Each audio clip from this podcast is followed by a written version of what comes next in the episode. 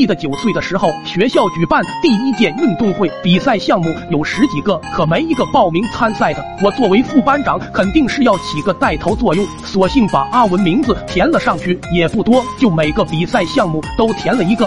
等阿文睡醒，拎着板凳把我从上午追到了下午放学。但闹归闹，名字已经填上去了，更何况班里女生都对阿文投来了赞许的目光。所谓英雄难过美人关，阿文现在的情况已经骑虎难下了，退一步要被别人说怂，前一步估计得被累死。所以我为阿文出谋划策，制定了一套良好的训练方案。就这样，一直到了比赛那天，第一个项目是四乘四百米接力赛跑。由于班里只有阿文报名。参加，所以他一个人要跑四人份，也就是一千六百米。阿文听完差点崩溃，脖子一缩，准备从人群里溜走。但我们班都在喊着加油，阿文只能硬着头皮上了。跑了两圈，阿文喘得跟驴叫似的，爬在赛道上，半步都不肯往前挪。我连忙向前搀扶，不是因为看他累倒了，而是因为下一个项目开始了。这次轮到了引体向上，好在这几天训练有素。阿文一咬牙，一口气连做了八个。这时传来了班里妹子的呼喊，阿文顿时像是打了鸡血，蹬蹬腿，一不小心连昨天吃的东西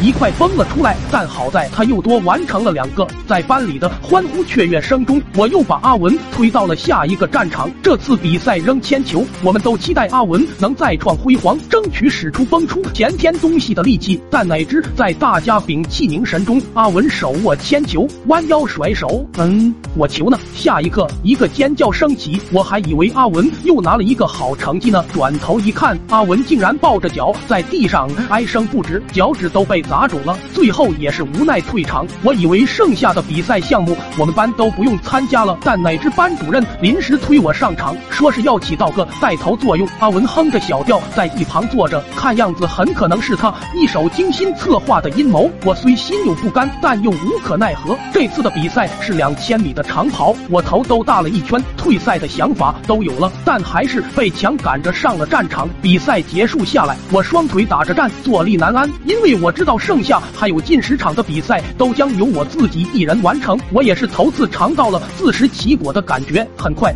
下一场比赛又开始了，这次轮到了跳绳。我双手紧握麻绳，双腿微微颤抖，尝试甩了一下绳子，刚准备起跳，啪一下直接跪倒在地。裁判见状吓了一跳，说不必行此大礼，行你妈！随后我艰难地爬起身，双眼挤出一抹泪花，这也太痛了吧！等到比赛结束，我颤颤巍巍地被阿文一瘸一拐扶到了下一个比赛地点。这次比赛是拔河，特么的看着对面的十个人，我孤单的身影显得那么弱不禁风。